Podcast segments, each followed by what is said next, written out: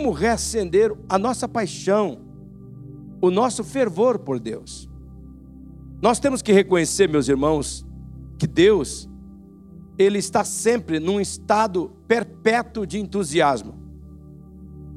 Deus não é um, um ser desanimado, Ele é uma pessoa fervorosa, seu estado de perpétuo entusiasmo. Deus tem prazer em tudo aquilo que é bom. E Deus também se preocupa amorosamente com tudo o que é errado. Ele se preocupa com tudo aquilo que está errado. Por favor, não esqueça disso. Deus está em constante entusiasmo. Deus leva avante as suas ações sempre com a plenitude de santo zelo. Não é de admirar que quando ele derramou o Espírito Santo no dia de Pentecostes, ele mandou o Espírito Santo vindo como um vento impetuoso e pousou sobre as pessoas que estavam ali, em torno de 120 pessoas, com línguas de fogo sobre as frontes de cada pessoa que estava ali. Nós vemos toda a Bíblia que Deus sempre age de forma fervorosa. Por isso, eu e você devemos estar conscientes de que não há qualquer estímulo ou espaço na Bíblia para a falta de desejo, para a falta de força de vontade. Não há espaço na Bíblia para a preguiça. Todos nós precisamos ser ardorosos, vibrantes, vigorosos. Os desejos inflamados, os desejos apaixonados e loucamente persistentes, eles encantam o céu. Deus prefere que os seus filhos estejam sempre encorajados por um profundo anseio e por uma ousada persistência em tudo aquilo que nós formos fazer. Quando nós somos ousados, irmãos, quando nós agimos com fervor, nós podemos ter certeza de uma coisa: que Deus vem nos ajudar, que Deus se manifesta de uma forma especial para nos ajudar. Jesus mesmo alertou sobre a perda do fervor, como nós vemos em Mateus no capítulo 24, no versículo 11 ao versículo 13, onde diz: Numerosos falsos profetas, lá em Marcos capítulo 11, ele diz: surgirão falsos pregadores e enganarão a muitos. E no versículo 12 e no versículo 13, como nós estamos constatando, que devido ao aumento da maldade, aumento do pecado, diz o texto de Jesus, muitos iriam se esfriar na fé e Jesus termina dizendo: Mas aquele que perseverar até o fim será salvo. Olha que palavra. Por multiplicar a iniquidade, por multiplicar os falsos ensinos, o amor de muito iria esfriar, o fervor de muito iria esfriar. O texto, ele está com clareza dizendo que os falsos ensinos, e nós estamos vivendo nos dias em que pelas redes sociais os falsos ensinos estão se multiplicando. E por multiplicar os falsos ensinos, a maldade, o amor das pessoas, aquele ardor, aquela paixão por Deus, iria perder a intensidade. A versão da Bíblia Viva, ela traz uma frase dizendo assim que o pecado iria andar solto por toda parte. E porque o pecado ia andar solto por toda parte, iria esfriar muito a fé das pessoas. Eu me sinto impelido por Deus de perguntar a você, como seu pastor: isso está acontecendo com você? O seu fervor está esfriando? O ensino errado ou a falta da sua persistência, da sua perseverança na casa do Senhor está levando você a deixar de acreditar na autoridade bíblica?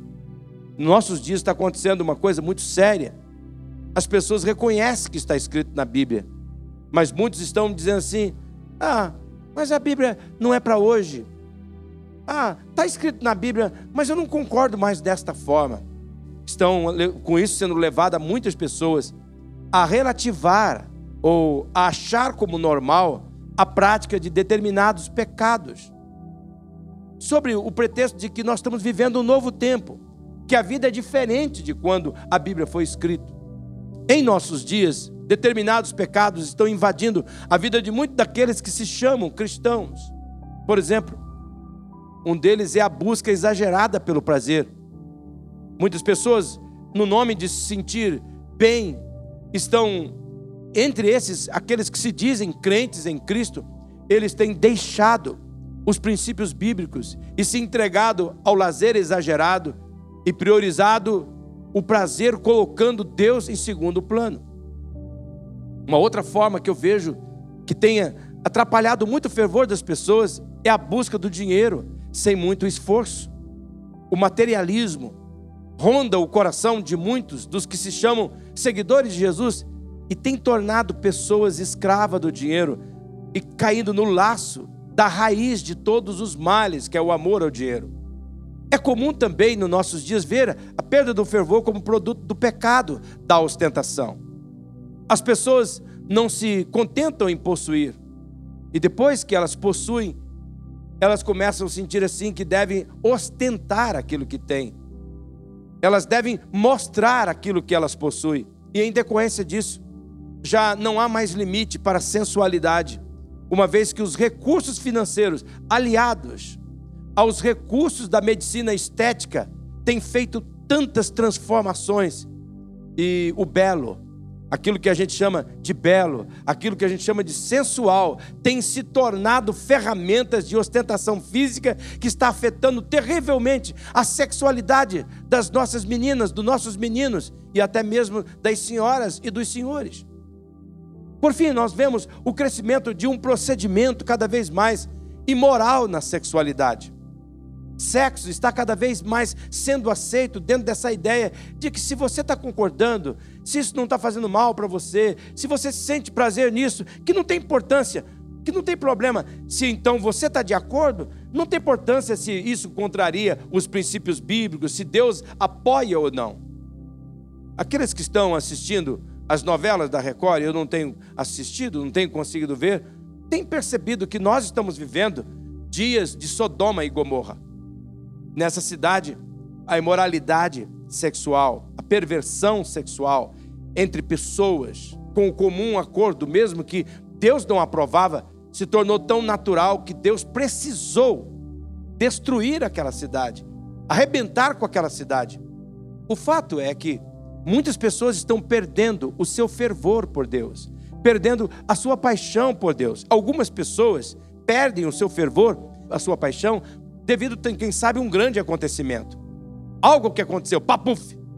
Mas a maioria das pessoas estão perdendo o seu fervor, a sua paixão por Jesus, através de uma ação gradual, lentamente, quase imperceptível que vai acontecendo. São aquelas pessoas que começam, por exemplo, abandonando as prioridades divinas, são aquelas pessoas que vão perdendo o controle na influência das más companhias, são aquelas pessoas que passam a diminuir a distância da vida velha, são aquelas pessoas que simplesmente gastam cada vez mais tempo em atividades que estão ligadas com o físico, com o social, mas menos na vida espiritual. Como pastor seu, eu me sinto na obrigação de alertar você Será que essas situações que eu estou tentando descrever, que nós estamos vivendo neste momento, está envolvendo também a sua vida? Porque se sim, você precisa fazer essa pergunta: como é que eu posso reacender a minha paixão, a minha chama espiritual? Como é que eu posso renovar o meu primeiro amor? Como é que eu posso trazer de volta aquele fervor que eu tinha por Deus? Eu quero apresentar para você rapidamente alguns passos que nós temos que dar. E o primeiro passo que nós temos que dar para reacender o fervor é trazer a lembrança da necessidade desesperadora que nós temos de Deus. Eu oro para que você, nesse culto, tenha um batismo de Deus na sua vida, para você ver o quanto que você é carente de Deus. E Salomão, ele é um homem que trabalha muito essa questão da carência de Deus, um dos homens mais sábios do mundo, por exemplo, no capítulo 2, e no versículo 25 de Eclesiastes, se você quiser anotar esse texto para ler em casa, pode anotar. Salomão registrou que sem Deus ninguém pode se alegrar, ninguém pode se alimentar adequadamente, e nós sabemos disso. Quantas pessoas, quando não têm dinheiro, desejam comer certas coisas, mas não podem comer? E quantas pessoas que têm dinheiro para comprar, mas não podem comer porque a saúde não permite? Até disso nós precisamos de Deus. Em Eclesiastes, no capítulo 2, ainda no versículo 23, Salomão, o homem mais sábio do mundo, ele reconhece a sua necessidade desesperadora de Deus quando ele afirma que tudo o que fazemos na vida não nos traz nada a não ser preocupações, a não ser desgostos. E que muitas pessoas não podem nem descansar à noite. Tem um colchão maravilhoso, tem uma cama maravilhosa, tem um quarto maravilhoso, mas não consegue descansar. Mas veja, meus irmãos, como ele reconhece claramente a sua dependência de Deus no capítulo 3, no versículo 14. Ah, está aqui o texto, vocês podem ler comigo. Ele diz: Eu sei que tudo o que Deus faz dura para sempre. Olha esta frase em destaque. Não podemos acrescentar nada, nem tirar nada. E uma coisa que Deus faz, o Salomão coloca, é que ele vai agindo em nós, nos levando a temer a Ele. Olhe para esse texto. Esse é um texto que você deveria debruçar sobre ele. Deveria orar para que Deus desse entendimento para você.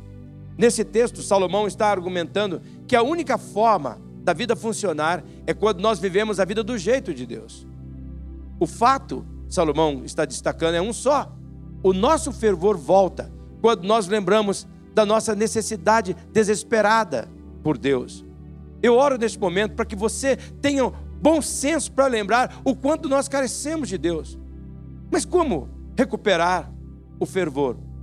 Uma das maneiras rápidas que nós temos para recuperar o fervor é quando nós somos atingidos por uma calamidade, quando nós somos atingidos por uma adversidade.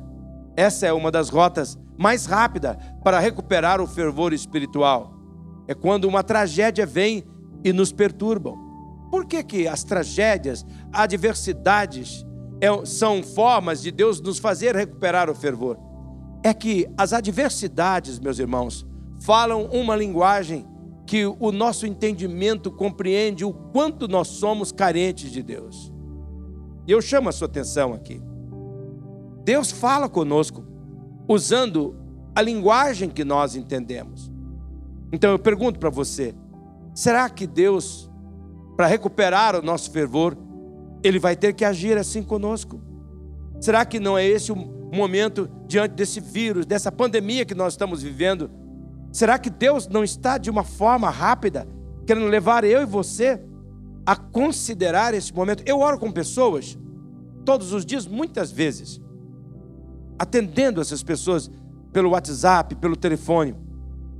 E eu percebo, quando as pessoas estão dentro das adversidades, elas falam comigo quase que constantemente, pastor, ora comigo, ora comigo mais uma vez, ora comigo mais uma vez. Quando começam a passar a adversidade, nem sempre essas pessoas falam mais. Algumas porque aprenderam de Deus, mas uma grande maioria é porque esqueceram já daquilo que Deus estava fazendo. E por isso que muitas vezes Deus tem que nos manter constantemente à beiradinha das adversidades, para que nós possamos recuperar o nosso fervor. Será que nós temos que esperar pelas adversidades para chegar no ponto de reconhecer o quanto nós somos dependentes de Deus? Não, nós não precisamos esperar chegar a esse ponto para recuperar o nosso fervor. Por isso, nós temos que a cada dia, a cada manhã, nos levantar e reconhecermos perante Deus o quanto que nós somos espiritualmente dependentes de Deus, o quanto nós somos fisicamente dependentes de Deus, o quanto nós somos emocionalmente dependentes de Deus. Esta é uma maneira que nós podemos recuperar o nosso fervor sem ter que esperar as adversidades. Nós podemos ver a nossa dependência de Deus quando nós, por exemplo, sofremos um, um ataque cardíaco. Uma das coisas que agora no Covid já ficou claro que quando você começa com o Covid, os médicos entram com medicamento para não dar anticoagulante do sangue, para que você não tenha uma embolia, para que você não tenha um problema cardíaco ou no cérebro. Já ficou conhecido, mas veja como que nós somos tão delicados. Um vírusinho que entra dentro da gente, mexe com tudo na gente, os acidentes, o câncer, e tantos acontecimentos revelam a fragilidade que nós somos. Por isso, a próxima vez que você ouvir sobre uma tragédia, você deve agradecer a Deus pelo cuidado dele na sua vida e refletir: puxa, como eu preciso de Deus, como eu preciso da mão dele sobre mim, como eu sou dependente dele. Toda vez que você parar para pensar a cada amanhecer como você depende de Deus, o seu fervor vai ser reacendido, a sua paixão por Deus vai ser renovada e você vai passar a viver essa vida apaixonada novamente de Deus. Nós somos dependentes até para respirar. Estava conversando com um irmão que está na UTI, dependente de, de máquina para respirar. E ele dizendo: Eu quero sair daqui logo, porque eu quero contar isso na igreja. Uma coisinha de nada. Imagina se Deus fosse querer brincar com a gente, torturar a gente.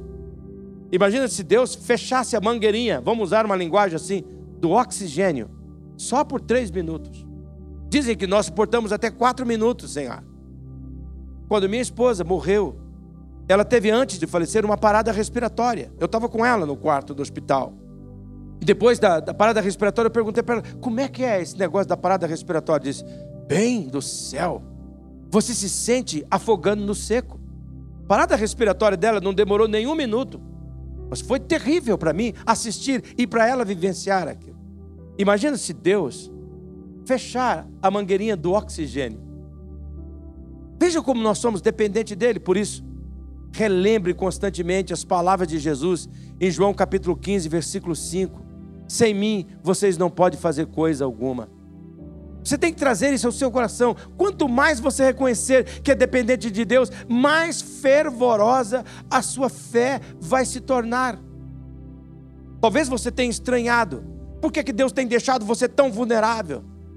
Por que, que você tem estado tão fragilizado ou tão fragilizada? É Deus mostrando: não esqueça, você precisa de mim, você é dependente de mim, e a melhor coisa é correr para mim. Há um segundo passo que nós devemos dar para nós reacendermos nosso fervor por Deus, é romper com todo pecado voluntário. É um fato, irmãos, nós não podemos negar. Nós pecamos voluntariamente e nós pecamos também involuntariamente. Existem coisas, atitudes que nós tomamos, que nós fazemos voluntariamente. Vamos naquela direção que Deus está dizendo, não vá, não vá, mas você pensa que pode ir voluntariamente. E há aqueles pecados, aqueles erros, aquelas desobediências que são involuntárias, que dependem das pessoas dizerem: Você está prestando atenção no que está fazendo? Ou o Espírito Santo tem que vir sacudir a gente para aquilo. Como eu falei na mensagem de domingo passado, enquanto nós vivemos neste mundo, nesse lado da eternidade, a presença do pecado à nossa porta, como afirmou Deus a Caim em Gênesis no capítulo 4, no versículo 7, ele vai fazer presente. E como Deus falou para Caim, cabe a mim, cabe a você, cumpre a nós dominarmos para que o pecado não venha nos dominar. Deus espera a nossa atitude voluntária de decidir não pecar voluntariamente, como está escrito em João no capítulo 2, no versículo 1.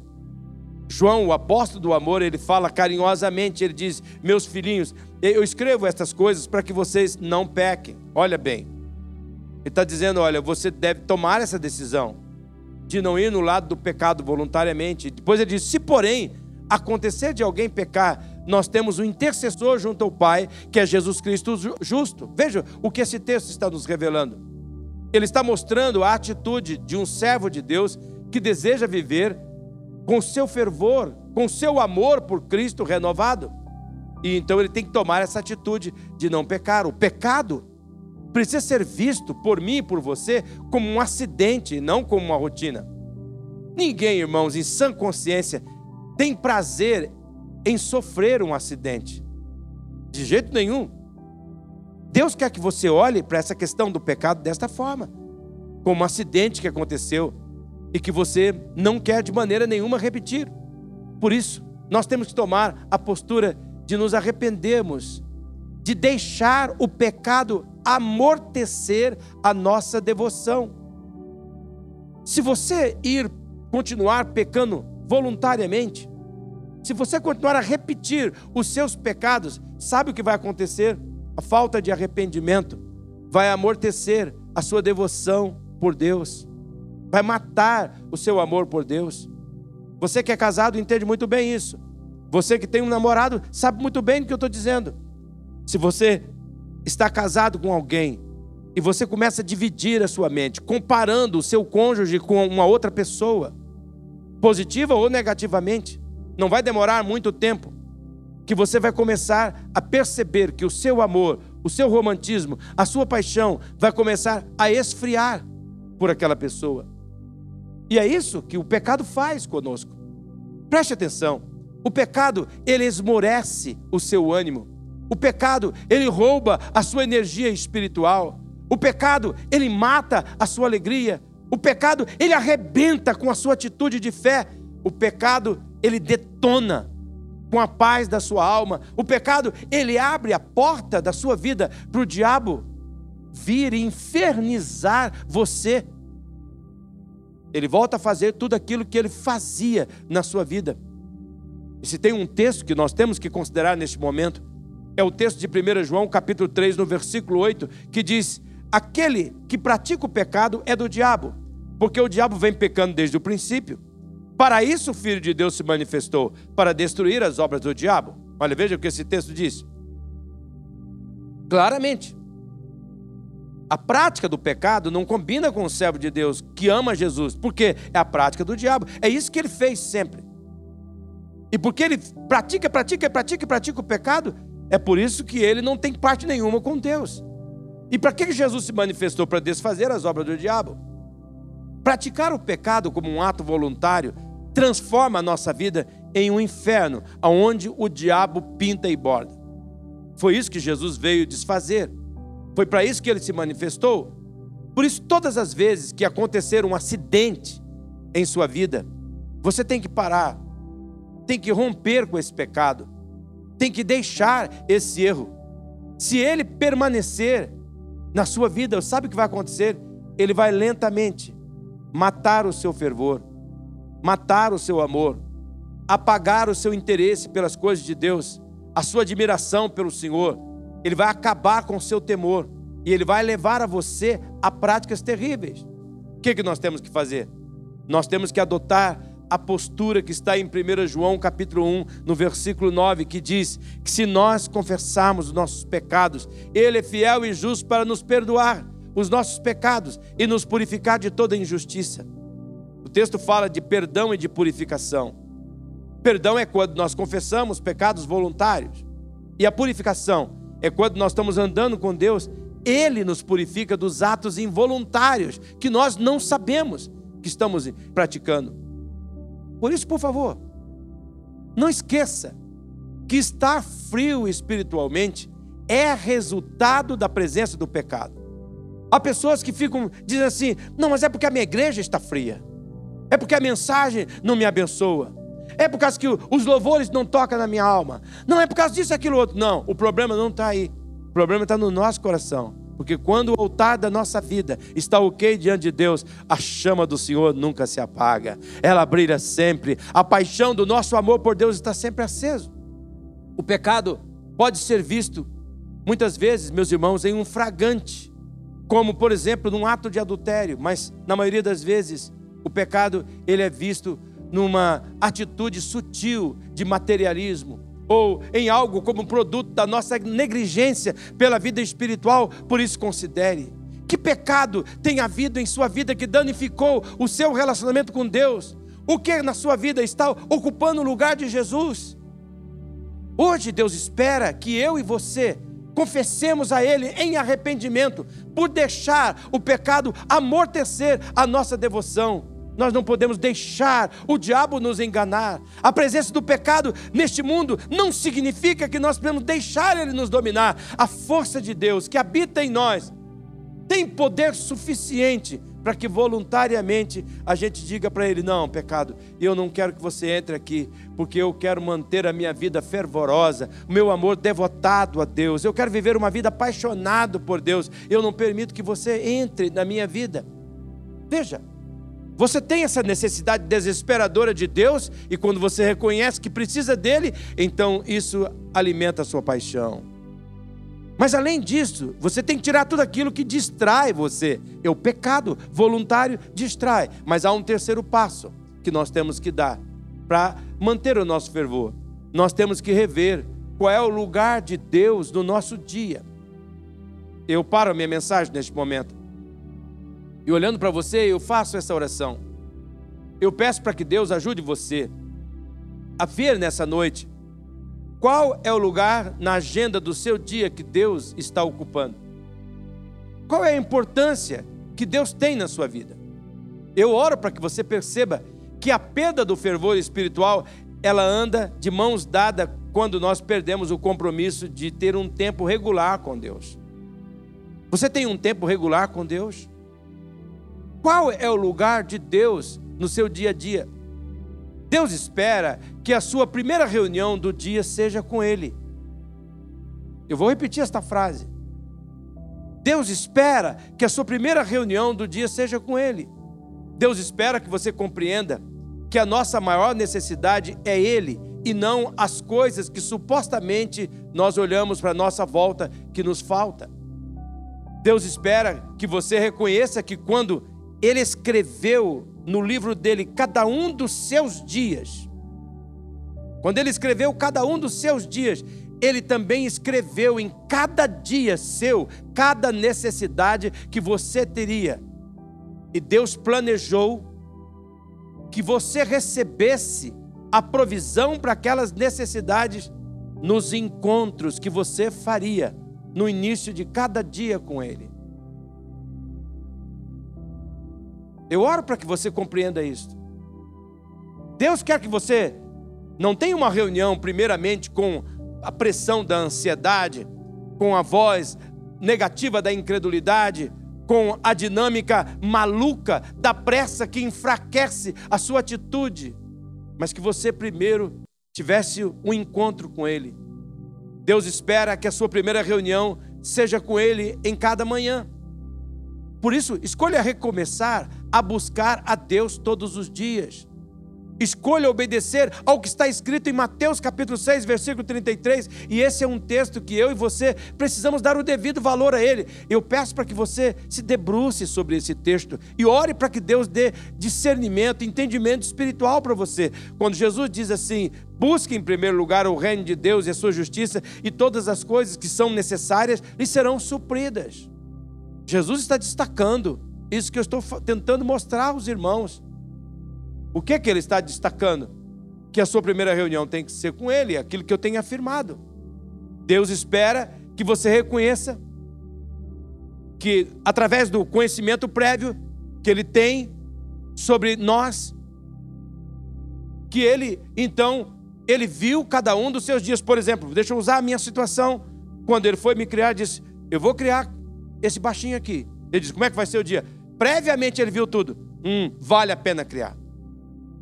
E quando chegou aos 62 anos, 61 anos, ele viu lá: ele vai ter um câncer.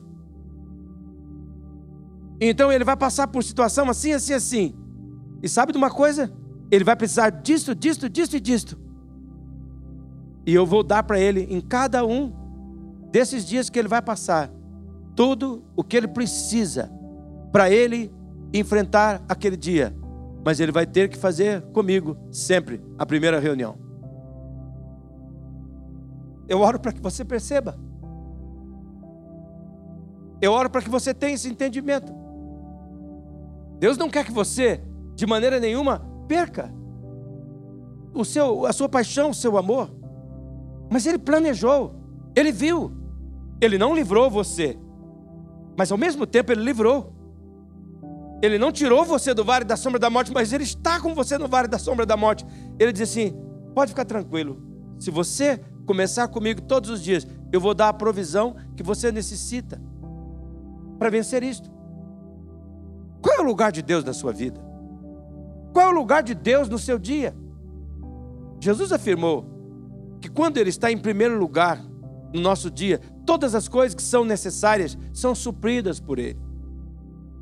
Nesse encontro diário, Deus vai lhe dar a força que você precisa. Nesse encontro diário, Deus vai lhe dar o discernimento necessário para fazer as escolhas acertadas. Nesse encontro diário, Deus lhe dará a influência necessária para tudo que vai acontecer naquele dia conspire ao teu favor. Deus vai dar ordem aos anjos dele para acampar ao teu redor, para agir ao teu favor, para estar com você. Mas Deus espera que você comece cada coisa que você vai fazer com Ele em primeiro lugar, tendo primeiro com Ele essa reunião. Deus nos ama com amor incondicional e Ele espera que nós o amemos com o nosso primeiro amor. Deus espera que nós o coloquemos como sendo o nosso maior amor. E quando Deus é o nosso maior amor, Ele cuida dos outros amores da nossa vida.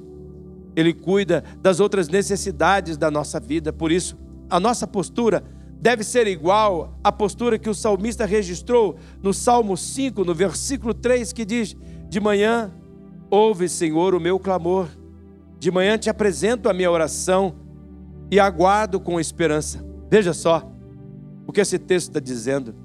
Esse texto está nos mostrando que a curto e longo prazo, o entorno da vida daquele que tem fervor por Deus, daquele que começa ouvindo Deus, vai se tornar melhor.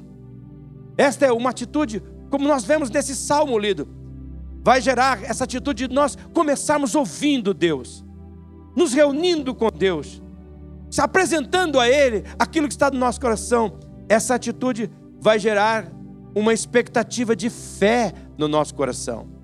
E o que, que essa expectativa de fé vai fazer? Ela vai despertar a nossa percepção para nós vermos a bondade de Deus agindo aqui, a fidelidade de Deus agindo lá em cada detalhe do nosso dia.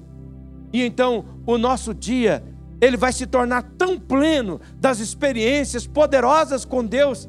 E isso, sabe o que vai fazer? Vai nos colocar num ambiente de fé. E a nossa fé se acenderá e de uma tal maneira que o nosso fervor, que a nossa chama da nossa paixão, ela vai se manter acesa. Portanto, se você quer trazer de volta aquela alegria, aquele gozo por Deus, aquele prazer maior do que o alcoolismo pode dar, maior do que a sexualidade ilícita pode dar. Não estamos dizendo que essas coisas não trazem um determinado prazer, trazem. Mas se você quer ter um prazer maior de tudo isso, você tem que acender a chama do seu fervor, começando cada dia com o Senhor, reunido com Ele. Portanto, responda de todo o coração. Qual é o lugar de Deus do seu dia? Qual é o lugar que Deus ocupa na sua agenda para o seu próprio bem? Você tem que rever isto. Se Deus for o primeiro do seu dia, Ele vai caminhar durante todo o dia com você, gerando de você o fervor para você enfrentar cada situação, porque Ele tem provisão para cada dia. Em quarto lugar, o quarto passo para nós acendermos o fervor por Deus é rever qual é a força que nós estamos usando para viver a vida. Novamente, eu quero interromper a minha mensagem. Quero orar por você. Quero pedir que o Espírito Santo mostre para você que você não pode vencer na sua força.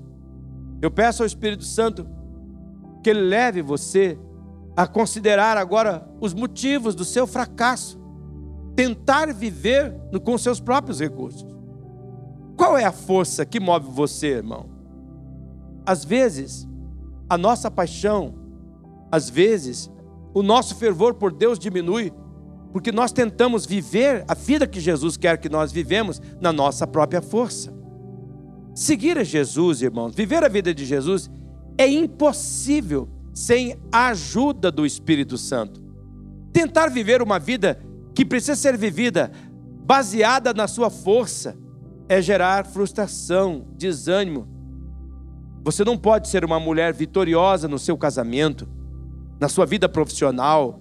Você, homem, não vai vencer da maneira como precisa se a sua vida não estiver baseada na vida do Espírito Santo. O que você vai conseguir é esgotamento de energia. O que você vai conseguir é uma frustração cada vez maior, gerando um cansaço, matando a sua alma, ferindo a sua alma gerando desânimo e frustração. Por que é que as pessoas estão se deprimindo? Por que é que a depressão está se tornando um mal terrível em nossos dias? É porque as pessoas estão tentando viver uma vida que elas não são capazes de viver na sua própria força.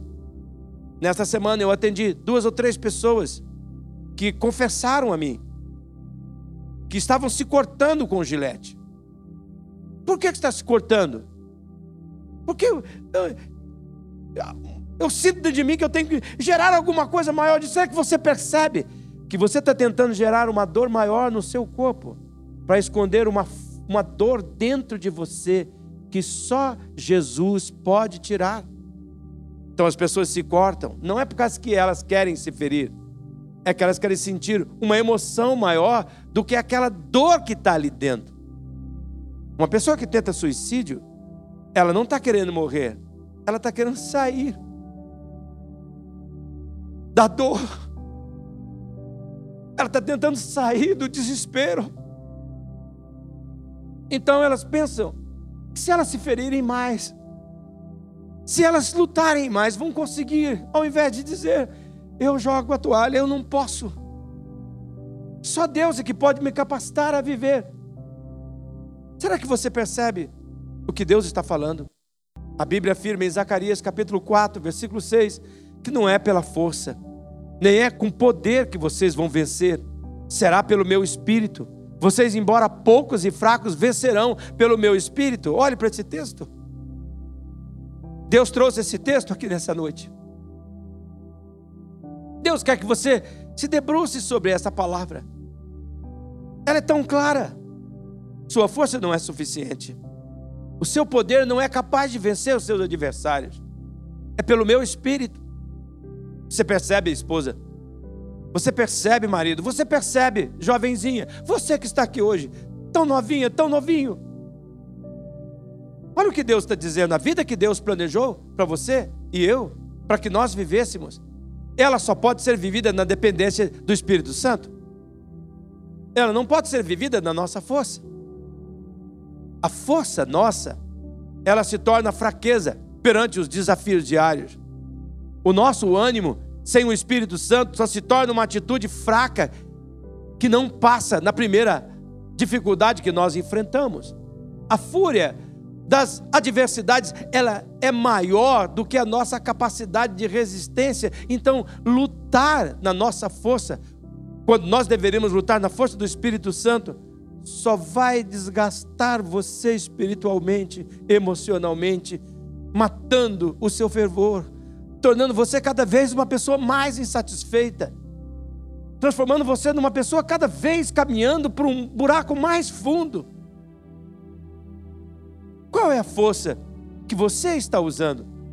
Qual é a mensagem que Deus está nos mostrando neste momento? A mensagem é esta: confie no Espírito Santo.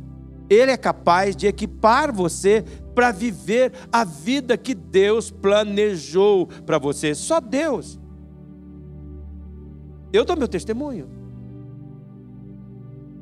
Eu não poderia suportar. Eu deveria estar deprimido. Eu deveria ter perdido o motivo da vida. Se eu tentasse da minha força. Mas eu estou aprendendo cada vez mais. Eu preciso do poder de Jesus, da força de Jesus para viver. Jesus é o nosso exemplo.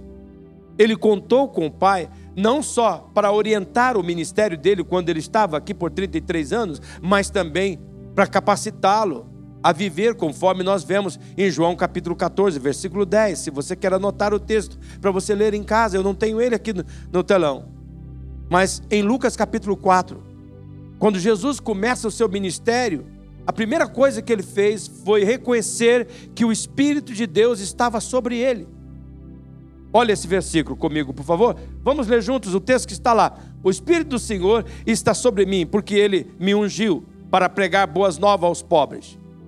Veja, aqui começa Jesus dizendo que o Espírito está sobre ele, e ele faz uma lista das coisas que ele faria debaixo desta unção.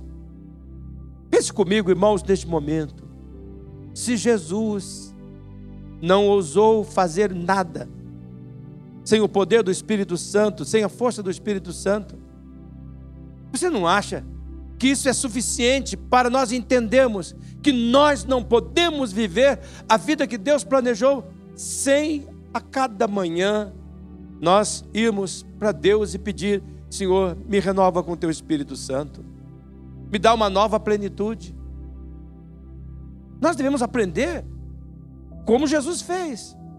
Como eu afirmei domingo passado, o Espírito Santo, ele passa a nos ensinar tudo que nós precisamos para viver a fé em Cristo. O Espírito Santo, ele nos dá poder para nós enfrentarmos qualquer situação que nós vamos enfrentar naquele dia. O Espírito Santo, ele nos dá dons que são ferramentas para nós usarmos para o desempenho do nosso trabalho, da nossa função que nós ocupamos na vida, seja lá fora, como seja aqui também da igreja. O Espírito Santo, ele vai nos dar discernimento para nós fazermos as escolhas que são apropriadas, dependendo do momento do dia. Inclusive, ele vai nos aconselhar sobre essas decisões diárias.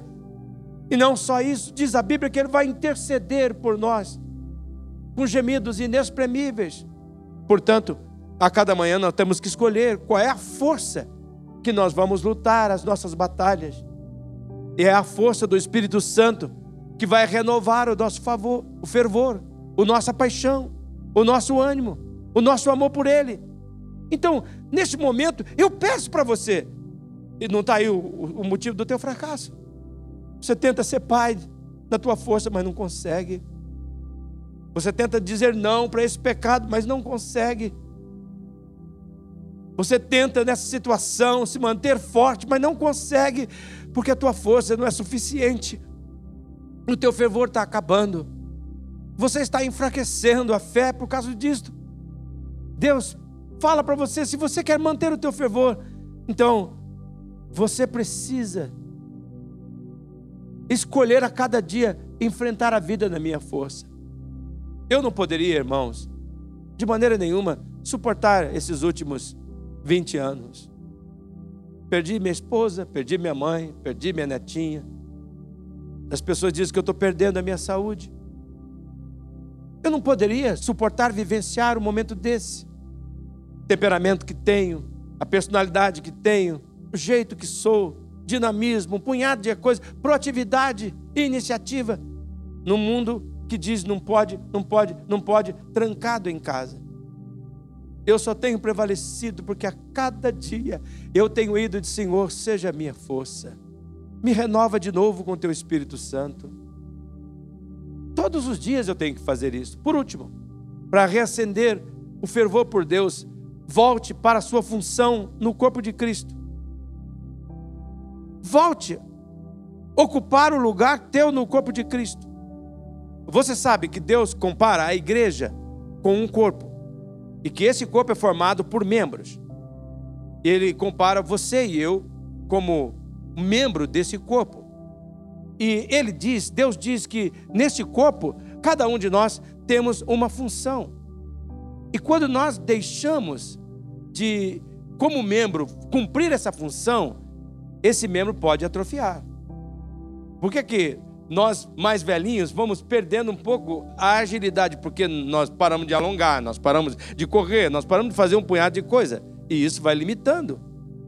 A conclusão que Deus está nos mostrando aqui é clara: o nosso fervor apaga, diminui, quando nós deixamos de servir no corpo de Cristo. Quando eu encontro pessoas dizendo assim, pastor, eu vou dar um tempo no ministério, eu vou dar um tempo no serviço, eu ando muito cansado, eu ando muito esgotado, está acontecendo umas coisas, o fervor está apagando, irmão.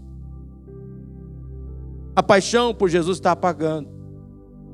Portanto, uma das melhores bandeiras de acender o seu fogo espiritual é através do serviço na igreja de Jesus, com seu compromisso local. Eu vou mostrar para vocês um texto de Gálatas, capítulo 5, no versículo 13. Olha o que, que diz esse texto. Irmãos, vocês foram chamados para a liberdade, mas não usem a liberdade para dar ocasião à carne. Pelo contrário, sirva uns aos outros mediante o amor. Dá uma olhadinha para esse texto. Parece que uma coisa não tem nada a ver com a outra. Vocês foram chamados para a liberdade, mas não usam a liberdade para dar ocasião para a carne. Pelo contrário, sirvam uns aos outros mediante o amor. Que coisa tremenda. É mais ou menos como dizer assim: a lua vem surgindo vermelha como uma coalhada. Arrumai a cama para não ficar com o pé de fora. Parece que não faz sentido. Mas esse texto está dizendo com clareza que para nós nos protegermos da frieza que a carne, essa natureza humana pecadora gera, é nós precisamos servir uns aos outros. Que quando nós estamos na nossa função, aquilo nos protege, a mensagem de Deus é clara. Se você deseja reacender o seu fervor, reveja o seu compromisso com a igreja local. Uma pessoa começa a perder o fervor, ela começa a mudar de lugar, cada vez no lugar mais fácil para ela chegar rapidamente e sair rapidamente. Começa a acontecer que qualquer programa de TV se torna mais interessante do que o compromisso com a igreja local. A fé começa a murchar. Quando você é um homem apaixonado, uma mulher apaixonada, você corre para encontrar com ela, com ele, você quer tudo desesperadamente. Quando você começa a perder essa paixão, se torna desmazelado com o tempo. Aqui eu pergunto para você: seu fervor está diminuindo? Você está se tornando uma pessoa desmazelada com o ajuntamento do povo de Deus? É por isso que a Bíblia afirma com clareza em Hebreus capítulo 10, versículo 25, pode anotar esse texto? Hebreus 10, 25, e diz para nós não abandonarmos a nossa congregação. Acho interessante isso, porque nesses dias estão essa conversa dizendo que não, ah, não precisa de igreja aberta, porque a nossa casa é uma igreja. Mas a Bíblia fala para nós não abandonarmos o lugar que nós nos reunimos como congregação.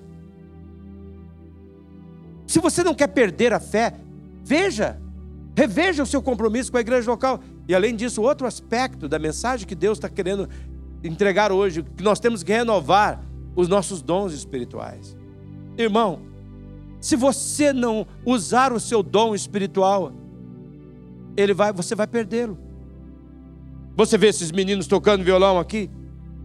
Você vê tocando baixo, eu aqui interagindo com eles, o meu corpo salta. Por que, que eles tocam e eu não? é porque eles praticam. Mas se eles pararem de praticar, eles também vão esquecer, eles vão perder a agilidade. Se você não praticar o seu dom, se você não rever os seus dons, não usar o dom que você que deu o Espírito Santo tem a você, vai atrofiar. Você vai sofrer. A igreja vai sofrer. E Romanos capítulo 12 é um capítulo inteirinho que fala sobre esse assunto. Você deve se debruçar sobre esse texto. Então, Pense nessa noite, como é que você gostava de ajudar as pessoas quando você se converteu? Como você tinha uma, um fogo para fazer as coisas e você fazia isso, não é porque era reconhecido, mas porque você tinha prazer dentro de você. Quais são as áreas do ministério que você quer tentar fazer?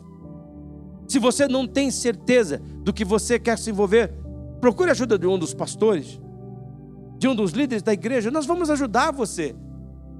Por isso eu quero dizer para você, você quer renovar a sua paixão por Jesus? Você não quer perder a fé?